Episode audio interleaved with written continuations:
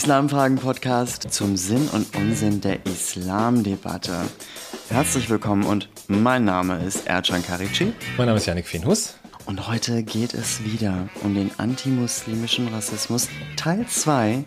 Wir schauen nicht ganz so sehr in die Geschichte wie beim letzten Mal, sondern wir schauen in die Gegenwart. Schön, dass ihr wieder mit dabei seid. Janik, wie geht's dir? Gut, ich habe Bock, wie immer, bin sehr erfreut. Ähm, auch wenn das Thema natürlich wieder ein bisschen schwerwiegend ist, wie auch ähm, ja, dieser Podcast das ein bisschen mit sich bringt. Aber mit dir quatschen macht Laune. Gutes Feedback bekommen macht Laune. Danke an alle, die uns geschrieben haben und nachfragen und uns immer wieder auf die eine oder andere Weise Feedback geben. Ein bisschen was versuchen wir auch heute einfließen zu lassen. Ja, schauen wir mal, wohin uns der Weg führt. Wir wollen uns ein bisschen kürzer fassen heute, Erjan, haben wir uns vorgenommen. Wie geht's dir? Und dennoch wird es eine spannende Folge. Mir geht's gut. Ich freue mich, dich zu hören. Ich freue mich über alles, was wir gleich gemeinsam durchdenken und besprechen. Und wir freuen uns natürlich auch, dass ihr mit dabei seid. Starten wir gleich. Donald Trump, Barack Obama und wer war vorher an der Macht in den USA? George W. Bush. Genau. Denn George W. Bush war von 2001 bis 2009 der 43. Präsident der Vereinigten Staaten. Und seine Reaktion auf die Terroranschläge am 11. September 2001 war ein Krieg in Afghanistan und 2003 dann der völkerrechtlich umstrittene Irakkrieg. Genau. George W. Bush hat bei einer Kongresssitzung etwas gesagt, was uns ziemlich verstört hat. Janik, was sagst du dazu? Genau, wir werden es gleich mal ganz kurz einspielen. Vielleicht noch ähm, in Anknüpfung an das, was du gerade gesagt hast. Der hat nicht nur einen Krieg angefangen, sondern das Ganze auch noch Kreuzzug genannt. Wir hatten letztes Mal kurz über 9-11 geredet. Wir erinnern uns alle, wo wir waren, als das passiert ist. Und wir erinnern uns, glaube ich, auch alle an, ähm, an das, was dann an Rhetorik aufgefahren wurde. Und äh, George Bush war ja ganz vorne mit dabei. Mm, inzwischen sieht er das ein bisschen anders ähm, und malt fleißig Bilder von irgendwelchen Soldaten, die er dahin geschickt hat, die traumatisiert zurückgekommen sind. Wir wollen jetzt ja auch nicht seine Person hier pathologisieren, aber es gibt eben diese Rede und die wollen wir ganz kurz einspielen und uns ein bisschen Gedanken darüber machen, was steckt da eigentlich drin. Los geht's. The decision of one man to launch a wholly unjustified and brutal invasion of Iraq. I mean, of Ukraine. Iraq, too. Anyway, uh, 75. Uh, okay, ich übersetze das Ganze mal. Also, er sagt, ähm, die Entscheidung eines einzelnen Mannes, einen komplett ungerechtfertigten und brutalen Angriff zu starten auf, und dann sagt er, den Irak. Äh, ich meine die Ukraine. Mhm. Also er will eigentlich über Putin reden. Er meint Putin mit diesem einzelnen Mann und meint aus Versehen auf einmal sich selbst, ähm, beziehungsweise seine Verteidigungs- und Außenminister von damals. Ähm, und sagt dann aber Irak auch. Irak too, anyway. Irak auch, wie auch immer. Also er verbessert mhm. sich, er sagt äh, auf den Irak, äh, ich meine die Ukraine, und dann sagt er, naja, okay, im Grunde habe ich mich hier freudsch, freudschisch versprochen. Das war schon richtig so, was ich gesagt habe. Auch das, was wir damals gemacht haben, war ungerechtfertigt und brutal.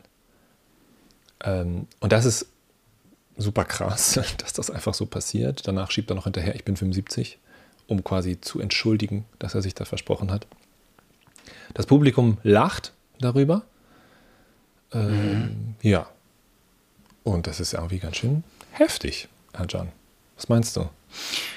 Und seine ja, emotionale Affektreaktion könnten wir vielleicht sagen, wenn wir sein Gesicht beobachten, ist ja auch so ein bisschen, ich würde mal sagen, so ein verschmitztes Lächeln. So ein hm, Schultern hochziehen, mhm. bisschen zurückgelehnt quasi von der Emotionalität her. Er bricht ja jetzt nicht in Gelächter aus, ja. sondern er lächelt so ganz verschmitzt. Im Sinne von, na gut, kleiner Fehler und Irakkrieg kann einem ja schon mal passieren. So ein bisschen, ja. Ich, ich finde das unfasslich. Was hat das mit dir gemacht, seine also, Reaktion ja, darauf? Mir ging es genauso. Ich habe das so gesehen und dachte, hä? Also ich hatte gar keine Worte dafür. Ich dachte, ist das gerade wirklich passiert? Ist das Satire? Leben wir in einer irgendwie Simulation mhm. oder was ist hier los? Also mhm. wie gesagt, ne, Bush ist sozusagen ein interessanter Charakter insofern, als er offensichtlich selber irgendwann auf die Idee gekommen ist, dass das vielleicht nicht alles so cool war, was er da gemacht hat, mhm. ohne das in irgendeiner Weise entschuldigen äh, zu wollen oder Sympathie für ihn da aufkommen lassen zu wollen. Auf gar keinen Fall. Aber ähm, deswegen kommt es jetzt nicht völlig überraschend, so, sondern es gibt sozusagen eine Vorläufergeschichte dessen, dass er sich da verspricht, in Anführungszeichen. Ähm, mhm. Ja, aber ich habe es genauso gelesen wie du, so ein Schulterzucken, so ein, naja, okay, ist halt passiert, war blöd, mhm. tut mir leid auch vielleicht, aber naja, gut. Ähm, und da sind Hunderttausende, also als, als Folge dieser, dieser beiden Invasionen, mhm. sind Hunderttausende, ja, die Zahlen sind umstritten, wie gesagt, Millionen Menschen ums Leben gekommen. Mhm. Und das ist halt eine, eine unglaubliche humanitäre auch Katastrophe und das mit so einem Schulterzucken, begleitet von einem Gelächter im Publikum, hat mich mhm. doch dazu gebracht zu sagen, das ist ein guter Aufhänger für diese Folge, weil was ich eben glaube, was dem zugrunde liegt, ist ein ganz tief verinnerlichter antimuslimischer Rassismus. Und mhm. anders kann ich mir nicht erklären, dass diese völlige Empathielosigkeit mhm. für das Leben dieser Hunderttausenden von Menschen da so, ja, so nonchalant im Nebensatz präsentiert wird. Was verstehst du unter, unter Empathie? Wie definierst du diesen Begriff, Yannick? Ja, gute Frage. So richtig, also hemdsärmlich würde ich sagen, die, die Fähigkeit, sich in andere Menschen hineinzuversetzen, und zwar auch auf einer emotionalen Ebene, sich die Frage zu stellen, warum tun Menschen das, was sie gerade tun? Warum fühlen sie, was sie mhm. fühlen? Wie fühlen sie sich eigentlich bei dem, was gerade passiert? So. Mhm. Wie würde es mir gehen, wäre ich an ihrer Stelle, ist vielleicht die, der, der zentrale Satz. Wie würde es mir gehen, wäre ich sie? Und, mhm. und diese Frage hat natürlich in dem internationalen Krieg keinen Raum. Und im Grunde würde ich sagen, ist, ist Rassismus, wie wir es vorletztes Mal eher noch hergeleitet haben als letztes Mal, ist, ist Rassismus äh, ein großes Projekt zum Abtrainieren von Empathie. Ja, wenn wir sagen, naja, wir müssen, wir müssen mhm. Ausbeutung, kapitalistische Ausbeutung, koloniale Ausbeutung rechtfertigen und gleichzeitig uns selber irgendwie als die Krone der menschlichen Schöpfung feiern, dann können wir das nur, indem wir einen Unterschied machen und sagen, die sind halt nicht so richtig Menschen. Also indem wir uns Empathie mhm. abtrainieren und sagen, in die hineinversetzen, das wäre ein Zeichen von Schwäche. Ja, das tun wir überhaupt nicht. Und ich glaube, wenn, mhm. wenn, das sieht man jetzt vielleicht nochmal auch, wenn man diese Parallele ziehen will zu diesem Aufschrei, den es gegeben hat bei Putins Überfall oder äh, der mhm. Ukraine mhm. gegenüber, ähm, dass es halt wie Empathie aussieht. Ja, mhm. dass man denkt, ach du Scheiße, da werden irgendwie Menschen wie wir überfallen. Und diese Empathie gibt es halt nicht, wenn der Irak überfallen wird. Es gab auch eine riesengroße mhm. Antikriegsbewegung damals. Auch ich war damals auf der Straße, aber das ist, glaube ich, ander, liegt anders verortet. Das hat nicht so viel mit Empathie zu tun, als eher mit allgemeinen Infragestellung von Krieg und so weiter. Mhm. Hm. Ja. Ich verstehe unter Empathie etwas, das noch mehr als Mitleid und auch mehr als Mitgefühl ist. Mhm. Empathie bedeutet für mich die Fähigkeit mitzufühlen, aber auch mitzuschwingen. Mhm. In dem, sagen wir, in dem Schmerz auch sein zu können äh, die Trauer nicht, zu, nicht nur mitzufühlen, sondern auch mit ausschwingen zu können. Und die scheint vielleicht auch, du sagtest vorhin, wir wollen nicht jetzt ganz explizit und dezidiert über Bush reden und das werden wir auch nicht tun, aber trotzdem wurde er ja in eine zweite Amtszeit gewählt, also 2005, 2004 und 2005 dann in den Vereinigten Staaten in eine Amts, in eine zweite Amtszeit gewählt was uns daraus, äh, was uns schließen lässt, dass die US-amerikanische Bevölkerung ihn auch gestützt hat. Und da sehe ich wieder eine Parallele jetzt zu Bush in die Gegen, zu, pardon, zu Putin in die Gegenwart. Denn auch zu Beginn der äh, Invasion in die Ukraine wurde häufig davon berichtet, dass es Putins Krieg sei. Mhm. Und ganz so stimmt es vielleicht mhm. nicht, denn auch Putin wird ja von Teilen der russischen Bevölkerung ge, geschützt, wollte ich sagen. Vielleicht passt das auch, aber in jedem Fall gestützt. Auch wenn die russische Bevölkerung natürlich maßgeblich beeinflusst ist durch die russische Propaganda.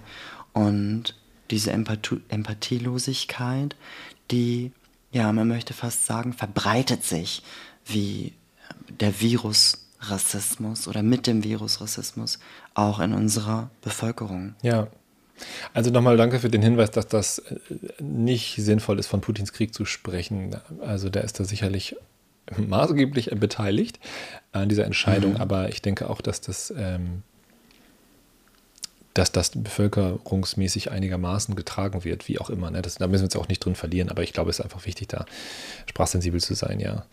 Das ist jetzt natürlich ein super krasses. Beispiel. Also, ne, wenn wir über Empathielosigkeit sprechen, ähm, ich glaube, wenn wir über US-amerikanischen Imperialismus sprechen im weitesten Sinne, dann, dann gibt es da sehr, sehr viele Beispiele. Äh, ne? Wir sprechen über Folter und keine Ahnung. Aber das soll jetzt gar nicht unser Thema sein, aber das ist einfach, hat sich mir so aufgedrängt als, als Aufhänger, ne? zu sagen, das ist eben kein, kein Phänomen der, Gegen äh, der Vergangenheit, sondern das hat die Art und Weise, wie wir fühlen, ähm, geprägt einfach, ja, und mit wem wir mitfühlen und mit wem wir nicht mitfühlen. Mhm. Genau. Vielleicht können wir mal einen Schwenk machen ähm, nochmal ganz kurz in so eine Definitionsanknüpfung an letztes Mal und dann eben uns auch mal die Frage stellen, was heißt das für heute? Ähm, und irgendwie gar nicht unseren Bush und Irak und den USA aufhängen, sondern schön im Blick bei Deutschland bleiben.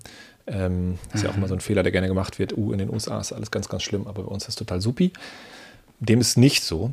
Ähm, vielleicht können wir aber, bevor wir das tun, nochmal ganz kurz gucken, antimuslimischer Rassismus, warum, warum, warum diesen Begriff wenn wir doch eigentlich sagen würden, naja, Islam ist ja keine Rasse. Warum hm. bist du trotzdem bei diesem Begriff, Erjan? Antimuslimischer Rassismus ist für mich einfach erstmal eine Antipathie, die ähm, vermeintlich ähm, auf der Oberfläche gefühlt wird. Eine Feindseligkeit gegenüber allem, was uns insbesondere seit 2001 in der Berichterstattung als ähm, der Muslim oder die Muslimin äh, rübergebracht wird. Mhm. Also ich, ich will in diesem ersten Gedanken darauf hindeuten, dass, dass ich erinnere, dass früher in den 90ern ähm, Menschen noch viel ja, dezidierter, detailvoller äh, beschrieben worden sind. Also da wurde dann gesagt, mit türkischen Wurzeln oder hm, der Türke, wenn es etwas despektierlich ge ähm, gemeint war. Der Ton macht ja auch die Musik oder ähm, der Iraner oder der Syrer. Und irgendwann gab es so ein Kippen. Mhm. Und dieses Kippen bewirkte, dass plötzlich alle Muslime waren. Und äh, der zweite Gedanke, der mir so direkt einfällt, wenn ich über antimuslimischen Rassismus nachdenke, sind generalisierte Zuschreibungen beziehungsweise negative Stereotype. Also ähm, damit meine ich Vorurteile ähm, und, und Emotionen und Gedanken, die auf eine ganz bestimmte Gruppe, also in dem Fall auf den Islam und die Muslime sich beziehen. Mhm. Ja. Das sind meine ersten Gedanken dazu. Was sagst du?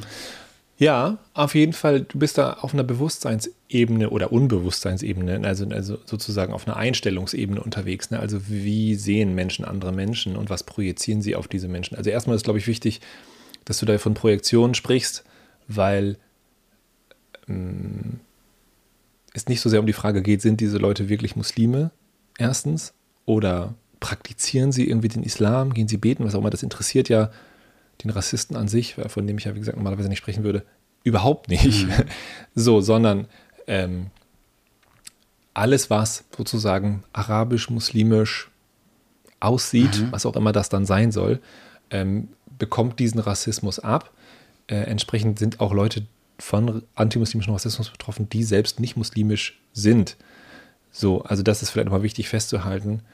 Ähm, dann würde ich gerne nochmal auf diese Gruppenkonstruktionsgeschichte eingehen. Mhm. Das ist ja der Anhaltspunkt, warum, oder das ist sozusagen der Anhaltspunkt, der, der Rassismus zugrunde liegt, nämlich dieses Othering, dieses Verandern, diese Konstruktion einer Gruppe, diese Imagination, diese Vorstellung, da gibt es eine Menschengruppe, über die können wir pauschal sinnvoll sprechen. Ja, mhm. und ähm, der einzige Satz, der pauschal auf alle Muslime in Deutschland zutrifft, ist vielleicht, sie erleben antimuslimischen Rassismus. Und selbst das stimmt nicht, weil viele Menschen eben ja, naja, nicht unbedingt als Muslime wahrgenommen werden oder was auch immer. Also das werden, müsste man nochmal zu differenzieren, aber es ist, es gibt, ja. es gibt sonst keine sinnvolle Aussage, die ich tätigen würde, die anfängt mit alle Muslime. Mhm. So, aber das ist ja genau das, was sozusagen dem ist, dem antimuslimischen Rassismus im Kern äh, drin steckt. So diese Idee, da gibt es eine Gruppe, über die können wir eine Aussage treffen. Und deswegen sprechen wir von, mhm. von einem Rassismus, weil das eben eine Konstruktion ist. Und wenn wir jetzt sagen, der Islam ist keine Rasse, mhm.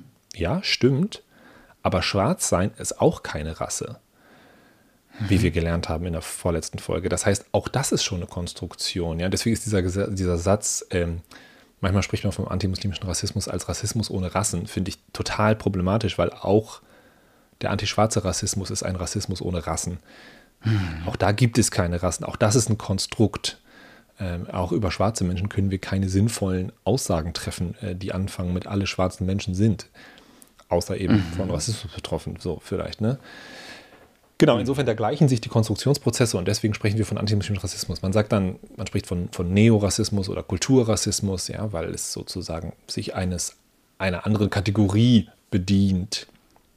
Aber er funktioniert letztlich genauso.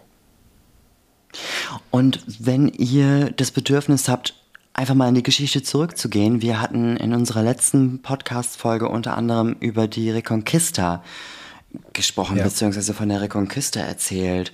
Also in diesem Gedanken, dass antimuslimischer Rassismus sich nicht auf ein Vorurteil reduzieren lässt, könnt ihr da vielleicht nochmal reinhören. Das war ja der Moment um 1492 herum, wo die, ich drücke das jetzt mal sehr zusammengefasst aus, die Christen ähm, Spanien oder das, was heute Spanien ist, zurückerobert haben und dann die Muslime, die dort lebten und die Juden und Jüdinnen, die dort lebten, von der Entscheidung äh, gestellt haben, im Sinne von entweder ihr konvertiert oder tschüss. Und ähm, ja, da wurde ja dann auch mit, mit so einer in großen Anführungsstrichen Blutabstammung mhm. ja. argumentiert. Ja, genau. Will gar nicht so viel erzählen. Schaut ähm, entweder bei Spotify oder bei YouTube da nochmal rein und hört euch die Folge gerne an.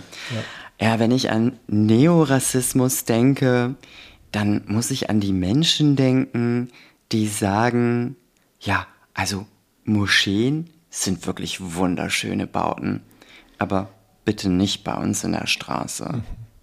Ja. Woran denkst du, wenn du an diesen kulturellen Neorassismus denkst? Bei Neo habe ich gerade an Matrix gedacht, aber ähm, ich glaube, ja, Neorassismus ist vielleicht auch insofern nochmal spannend, als wir ja beobachten können, dass, dass der sich ja auch weiterentwickelt in seiner Rhetorik. Ja, also wir mhm. haben sozusagen postnationalsozialistisch gemerkt, hm, Rasse ist irgendwie, kann man, das kommt nicht so gut, ja. Wenn wir, wenn wir davon sprechen, dass Menschen eben in Rassen einzuteilen sind, außerdem ist es biologisch inzwischen diverse Male widerlegt, okay, wir müssen uns was anderes überlegen. Äh, jetzt mhm. kommen wir über die Kultur, äh, das ist das Neue, oder über die Religion. Ähm, das ist das Neue und das finde ich insofern spannend, da ziehe ich nochmal gerne eine Parallele zum Antisemitismus, ja. Also auch, auch im Antisemitismus hat man irgendwie post 45 gemerkt, kommt nicht mehr so gut, äh, müssen mhm. wir vielleicht jetzt von Abstand nehmen. Aber das heißt ja nicht, dass die Leute auf einmal aufgehört haben, antisemitisch zu sein, sondern letztlich ist, ist etwas passiert, nämlich dass Menschen gelernt haben, bewusst oder unbewusst, anders ähm, zu sprechen, aber das Gleiche zu meinen. Also es gibt sozusagen Codes, anti, mhm. antisemitische Codes, die im Grunde meinen von den Juden, also die im Grunde die Juden meinen, aber die dann halt Israel sagen oder die dann halt ähm, Finanzkapitalismus oder was auch immer sagen. Also diese Verschwörungsglauben und diese Verschwörungsideologien, die da drin stecken, die tauchen immer wieder auf und die Menschen haben halt gelernt, okay, ich darf nicht sagen, Juden sind doof, also muss ich mir was anderes überlegen. Das ist natürlich nie unbedingt ein bewusster Prozess, beziehungsweise von einigen Agitatoren ist es sicherlich ein bewusster Prozess, aber von vielen, vielen anderen ist es einfach ein Nachplappern und dann nicht reflektieren dessen, was da passiert. Und im Grunde ist es im antimuslimischen Rassismus ähnlich, weil wir gelernt haben, Rasse funktioniert nicht mehr, ist nicht mehr catchy, läuft nicht mehr im 21. Jahrhundert. Ähm, wir müssen was anderes mhm. überlegen. Kultur kritisieren, Religion kritisieren, ist total unwog. Mhm. Ja. Das ist das, was, was mir immer wieder auch begegnet im Diskurs gerade, ich würde mich selber auch irgendwie politisch links äh, orientieren, wo man sagt, naja, Linke müssten doch eigentlich an der Vorfront sein, den Islam zu kritisieren, denn Religionskritik ist doch schon immer äh, was dezidiert Linkes gewesen. Ja, da wird sich also versteckt mhm. hinter einer Religionskritik, würde ich sagen, naja, die, die geschichtliche Religionskritik ist in erster Linie eine Institutionskritik und eine Machtkritik. Ja, kein Linker vor 200 Jahren hätte gesagt, geil, ich, ich schieße mich jetzt mal so richtig auf so eine Minderheitsreligion ein und äh, mhm. da geht mir mein Aufklärer linkes Herz auf. Das ist Quatsch, sondern es geht da um Machtkritik und Institutionskritik. Das ist die, die Geschichte der linken Religionskritik. Aber da wird sich sozusagen versteckt ja, hinter diesen Konzepten Religion und Kultur. Ähm, mhm. Und das macht das Ganze neorassistisch. So. Ja. Mhm. Können wir einen Schwenk nehmen, nochmal uns die Frage stellen, was heißt das im alltäglichen Leben? Ja, wir sind wieder auf sehr vielen theoretischen Ebenen unterwegs und es geht um Unbewusstsein und Bewusstsein und so weiter. Aber lass uns nochmal versuchen, die letzten zehn Minuten das konkret zu machen. Antimuslimischer Rassismus, was heißt es für dich in deinem Alltag, Erjan? Hm. Also das heißt für mich ganz, ganz viel. Erstmal heißt es für mich ganz generell gesprochen eher, dass Rassismus keine Falle ist, Falle in Anführungsstrichen, oder so ein Fettnäpfchen ist, in das man tritt oder nicht tritt, sondern das ist für mich eine Struktur. Ähm, aus meiner Empfindungsperspektive leben wir in einer rassistischen Struktur. Mhm. Und in dieser Struktur äh, kommen auch immer wieder ja, neorassistische ähm, Statements oder Statements voller Stereotype, wie zum Beispiel so etwas wie, Achtung, Triggerwarnung an alle Zuhörerinnen, die Rassismuserfahrungen machen, ähm, Sätze wie, oh, äh, sorry, dass ich dich exotisiert habe, weil ich dachte, dass alle Schwarzen gut tanzen können. Mhm. Oder so Sätze wie, hm, ich dachte, dass alle türkischen Männer übersexualisierte Machos sind. Und diese Stereotypen zu hören, auch wenn sie von ähm, weißen Menschen kommen, also von Menschen, die der dominanten Mehrheitsgesellschaft ähm, angehören und, und diese Menschen einfach erstmal von ihren eigenen Vorurteilen berichten, also sie sich öffnen sozusagen, so im Sinne von, hey, ich hatte auch mal die und jene Vorurteile, Erdschan, ich wollte das mit dir teilen.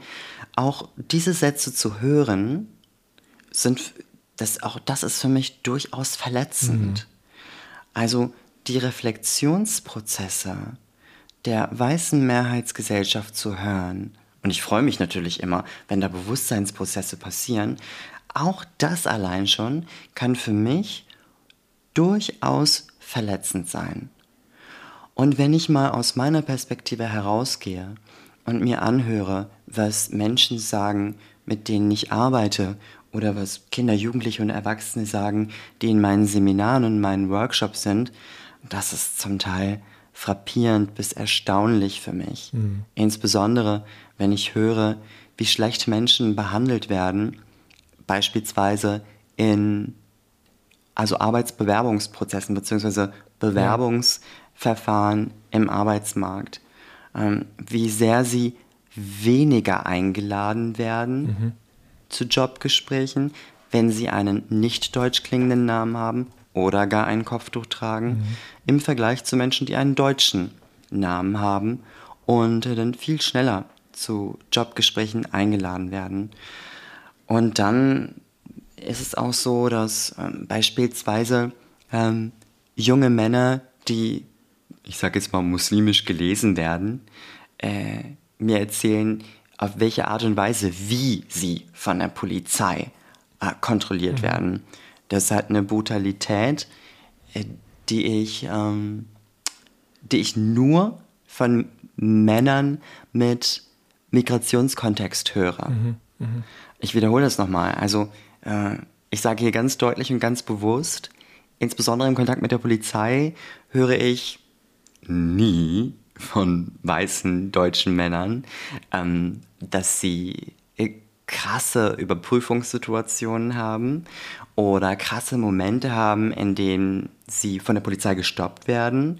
Ich höre das nur von muslimischen Männern beziehungsweise muslimisch gelesenen mhm. Männern. Mhm. Ähm, und ich habe da auch eine eigene Geschichte zu, einen eigenen Moment zu mit der Polizei. Ich kann erinnern, ich war 16 ähm, und wir waren mit dem Auto unterwegs. Ich saß selbstverständlich auf dem Beifahrersitz und ein Kumpel von uns, sah, es war ein ähm, weißer Mensch, saß am Steuer und hinten noch zwei Freundinnen. Es war also mitten am Tag und ich meine, wir warteten ähm, auf eine weitere Freundin und das Auto stand still. Und mein Kumpel, der also am Steuer saß, das Auto bewegte sich nicht, äh, lehnte seinen Kopf an die, an die Scheibe, also links an die Scheibe. Und ich saß einfach ganz entspannt im Auto. Und dann hielt ein äh, Polizeiwagen neben uns und die ähm, Polizisten waren relativ forsch und ähm, kontrollierten uns und kontrollierten auch unsere Daten, weil sie davon ausgingen, dass ich meinen Kumpel bedrohen würde. Unsere Freundinnen auf der, ähm, auf der Hinterbank, die fingen erst an zu lachen, weil das für uns so absurd mhm. war oder weil es für sie so absurd war. Aber ich war in einer ganz anderen Stimmung. Ich hatte Angst, aber ich war auch enttäuscht. Und ich hatte den Gedanken in mir, wie kann Mensch, oder in dem Fall die Polizisten, wie können die nur denken, dass ich meinen Kumpel bedrohen würde, weil er seinen Kopf an die, an die Scheibe lehnt. Mhm. Das kann doch nicht sein. Und um da einen Punkt zu machen, da musste ich dann, ja, also da hatte ich dann den schmerzvollen Gedanken, dass es vielleicht an meinem Erscheinungsbild liegt. Ja, krass. Dass sie uns kontrolliert haben oder mich kontrolliert haben. Ja, ja lehnst du dich sicherlich nicht besonders weit aus dem Fenster mit diesem Gedanken. Das ist ja offensichtlich Racial Profiling, was du ansprichst. Da könnte man eine ganze Folge zu machen.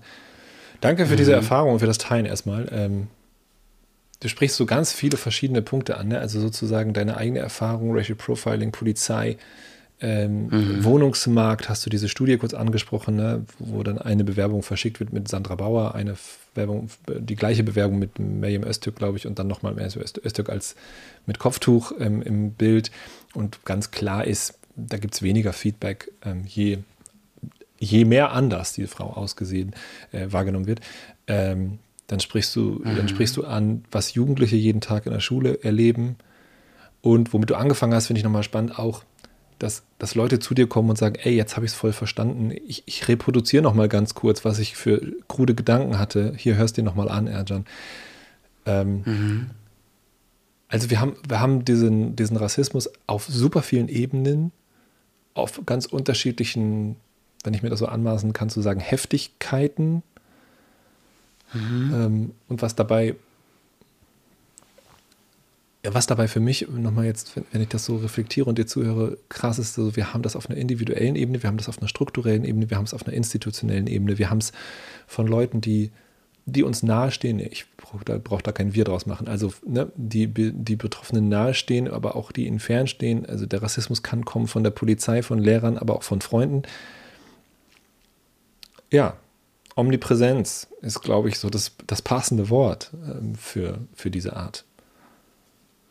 Mir fällt noch ein kleines Beispiel ein. Es ist ein heftiges Beispiel, das ich ähm, gerne mit euch teilen würde, wenn ich an meine Großeltern denke und wenn ich daran denke, wie meine Großeltern mh, hm, auch von Ärzten und Ärztinnen behandelt worden mhm. sind. Ähm, Rassismus und Gesundheit, das sind so zwei Themen, die ich auch gerne bespreche mit unserer Kollegin äh, und der rassismuskritischen Trainerin Sabrina Rahimi. Shoutout. Ist ja eine Kollegin von uns beiden. Genau. Yannick, ganz genau. Sabrina, wir grüßen dich, denn du bist diejenige, die Yannick und mich quasi zusammengebracht hat, so dass wir diesen Podcast hier jetzt heute zusammen gestalten können. Danke, Sabrina. Danke, Worauf ich allerdings aus möchte, ist ähm, dieser Begriff Morbus Mediterraneus. Also es gibt diesen Begriff und der spukt in der Ärztinnenausbildung herum und das ist äh, ein rassistisches Klischee von einem, von dem, von einem wehleidigen Migranten mhm. oder einer mhm. wehleidigen Migrantin. Kurzes, kurzes Beispiel. Ein Mann mit Migrationskontext, Migrationserbe, klagt bei einem Arzt über Schmerzen im Kopf und weil Deutsch nicht seine Muttersprache ist, kann er nicht beschreiben, mhm. wo der Schmerz sitzt mhm. und wie stark er ist. Fest steht nur, er hat Schmerzen. Und der Arzt, die Ärztin verschreibt dann ein Schmerzmittel und sagt später dann zu den Medizinstudierenden, das war dann wohl ein Fall von Morbus Mediterraneus. Mhm. Das ist natürlich nicht eine Diagnose, sondern einfach ein medizinisch klingender Ausdruck für ein Vorurteil. Ja. Morbus ist lateinisch und bedeutet, äh, ist lateinisch für Krankheit und Mediterranus ist, äh, soll sich hier auf den Mittelmeerraum beziehen. Also im, in, insgesamten eine Abwertung sondergleichen. Und da muss ich eben auch an meine Großeltern denken und meine Beobachtung, wie sie, wie sie von Ärztinnen behandelt worden sind. Ja. ja. Also, und ich als jemand mit internationaler Geschichte aus dem sogenannten Mittelmeerraum finde es furchtbar, dass sowas in unserem Gesundheitswesen herumspukt. Ja, herum, also wenn es nur spuken würde, wäre es, also könnte man ja vielleicht noch damit umgehen, ne? aber es ist sozusagen fest verankert. So, also wir lernen es alle von der Pike auf. Ähm, so die, die Lieder, die wir singen, die Bücher, die wir lesen, die Geschichten, die wir hören. Es ist einfach überall. Ähm, ja, sowas gibt es auch, ne, Frauen gegenüber, deren Schmerz nicht anerkannt wird, gibt es auch krasse Studien zu. So, Frauen kommen mit irgendwelchen mhm. Beschwerden mhm. zum Arzt und sagen, ja, ja, stelle ich nicht so an, Frau. Hysterie ist ja auch sozusagen so ein Begriff, ne? Naja, anderes Thema. Aber also noch eine weitere Ebene, die du reinbringst, ist, ist es irgendwie omnipräsent. Wir könnten sozusagen Beispiel an Beispiel an Beispiel rein. Ähm, mhm. Ähm, und wir sind, glaube ich, mh, hm, da schließt sich wieder der Kreis zum Begriff Empathie. Ich will da würde ich gerne mal ganz kurz mit abschließen äh, und dann mit der Frage, mhm. was können wir eigentlich irgendwie als weiße Person, vielleicht als nicht betroffene Person, nochmal tun, um es dafür anders zu sensibilisieren und anders dafür umzugehen. Ähm, ich will aber auch nochmal sagen, ich fühle mich so ein bisschen erwischt bei deinem Anfangsbeispiel, dass Leute zu dir kommen und sagen, guck mal, Erjan, was ich früher gedacht habe, hier hörst du dir nochmal an und du sagst, ey Leute, ich habe mhm. aber gar keinen Bock mehr, das anzuhören. Und das ist so ein, ähm, ich bin, das habe ich aber nicht gesagt. Ich habe nicht gesagt, nein, nein, ich, weiß, mehr. ich weiß, was du meinst, aber es ist trotzdem sozusagen. Also nur gesagt, also es tut trotzdem ja, weh. Ja, genau. Und das, das ist, also ich bringe die Kraft auf, ja, aber ja. hm. Genau, aber das ist so ähm, an, total anknüpfungsfähig für mich und, und meine Auseinandersetzung mit dieser rassismuskritischen oder mein, meine rassismuskritische Reise, weil ich so häufig an einem Punkt war, wo ich dachte, oh, ich muss mit irgendjemandem darüber reden, der das erlebt hat und ich muss ihn fragen wie war das für dich und wie fühlt sich das an? Äh, und es ist irgendwie, glaube ich, letztes oder vorletztes Jahr nochmal so gewesen, dass eine betroffene Person mir, jetzt gar nicht mir, weil ich war irgendwie einfach nur dabei, aber die auf den Punkt gebracht hat, ey, es macht einfach keinen Spaß zu erklären, wenn mich etwas verletzt hat. So, das ist einfach nicht cool. Ähm, hm. da, da, so, zu sagen, ja, dann erklär es mir doch, was ich falsch gemacht habe. Nee, das ist nicht der Job von betroffenen Menschen, permanent zu erklären, warum etwas mhm. wehtut. So, diese, diese Erklärungen, diese Erklärungen gibt mhm. es tausendfach. Es gibt Bücher, mhm. Podcasts, Geschichten, Dokumentationen, Zeitungsartikel, you name it, alles Mögliche, wo ausführlich geschildert wird, wie fühlt es sich an, warum tut es weh, wie kann es anders gehen. Und ich, da, das wäre so meine Überleitung zum Ende vielleicht so, was können wir tun? Und mein erster Punkt wäre, wir sind ganz klar als nicht betroffene Menschen in der Verantwortung, uns selber darum zu kümmern, uns Wissen anzueignen dazu. Und sozusagen betroffene Menschen nicht als irgendwie lebendes Anschauungsmaterial zu benutzen, so und zu sagen, mhm.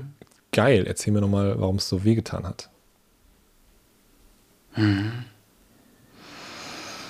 Ja, und ich, ich freue mich einfach jedes Mal, oder es erfüllt mich jedes Mal, wenn ich, wenn ich merke und sehe, dass Menschen eine Bewegung in, in Richtung Awareness bzw. Achtsamkeit machen. Mhm. Wenn sich Menschen, insbesondere rede ich jetzt natürlich oder denke ich jetzt natürlich an Menschen aus der weißen Mehrheitsgesellschaft, wenn diese Menschen sich mit ihren eigenen Vorurteilen, Rassismen, Stereotypen und so weiter beschäftigen. Denn das, was für dich ich meine jetzt nicht für dich, Yannick, sondern was für Person A mhm. äh, ein Scherz sein kann, kann für Person B unheimlich verletzend sein. Und äh, sogenannte Mikroaggressionen äh, gegenüber Menschen, die von Rassismus betroffen sind oder antimuslimischen Rassismus betroffen sind, passieren jeden Tag. Mhm. Passieren jeden Tag.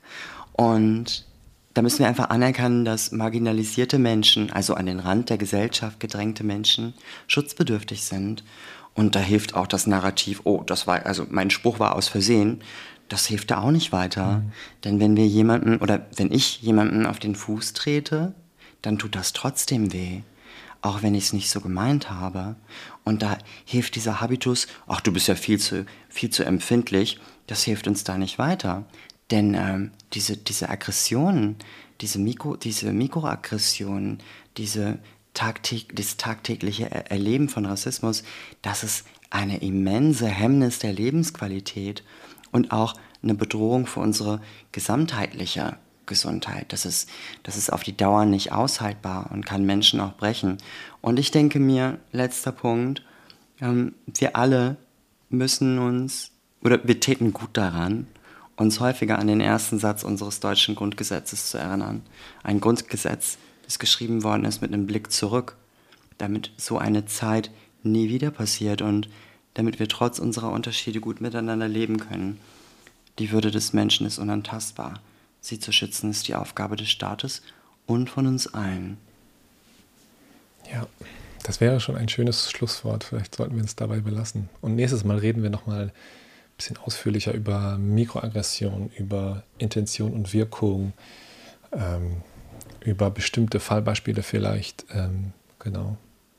Wir haben einen schönen Bogen gemacht, finde ich, von, von ganz groß bei Bush angefangen, internationale Kriege zu führen, ähm, die vielleicht verortet sind in der Empathielosigkeit, bis hin zu eigentlich dem Plädoyer in einem, so habe ich es jetzt verstanden, in einem alltäglichen Leben genau diese Empathie hervorzuholen und sich die Frage zu stellen, wie fühlt es sich an? Ähm, mein Plädoyer daran angeknüpft wäre, auch den Rassismusbegriff an der einen oder anderen Stelle zur Seite zu schieben, weil er uns manchmal total blockiert ähm, in so einer postnationalsozialistischen Gesellschaft, wo wir, wo wir glauben, den Rassismus überwunden zu haben und Rassismus als das ultimative Böse darstellen, äh, was eben von den Nazis kommt oder irgendwelchen Rechtsextremen. Und das wieder in die Mitte der Gesellschaft zu, zu rücken, in Anführungszeichen. Also zu sagen, wir sind das eben alle, weil wir alle die gleichen Kinderbücher gelesen haben, alle die gleichen Geschichten gehört haben, alle die gleichen Nachrichten mitbekommen. Wir sind so sozialisiert.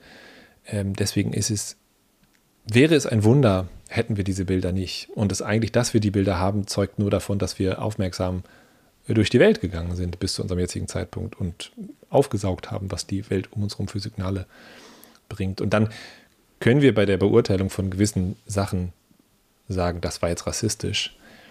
Wir können auch einfach die Frage stellen, wie fühlt sich das an für Menschen? Und das erlaubt uns manchmal vielleicht ein bisschen anderen Umgang mit dieser ganzen Thematik. Vielen Dank, dass ihr uns auf dieser Reise begleitet. Wir können natürlich 500 Jahre Rassismus nicht über Nacht dekonstruieren, aber wir haben uns auf den Weg gemacht und wir gehen zusammen. Also begleitet uns weiter auf diesem Weg. Ihr findet uns bei Spotify, bei dieser Apple Podcast, bei YouTube und natürlich bei Instagram unter Islamfragen Podcast. Wir freuen uns auf eure Reaktionen, wir freuen uns auf eure Fragen und unterstützt den Podcast gerne, indem ihr die aktuelle Folge beispielsweise in eurer Story repostet oder den Link an Freunde und Freundinnen weiterschickt. Das wäre eine Freude. Wir freuen uns äh, auf die nächste Folge. Ich freue mich auf die nächste Folge mit dir, Erjan. Schönen Abend, gute Zeit. Bis bald.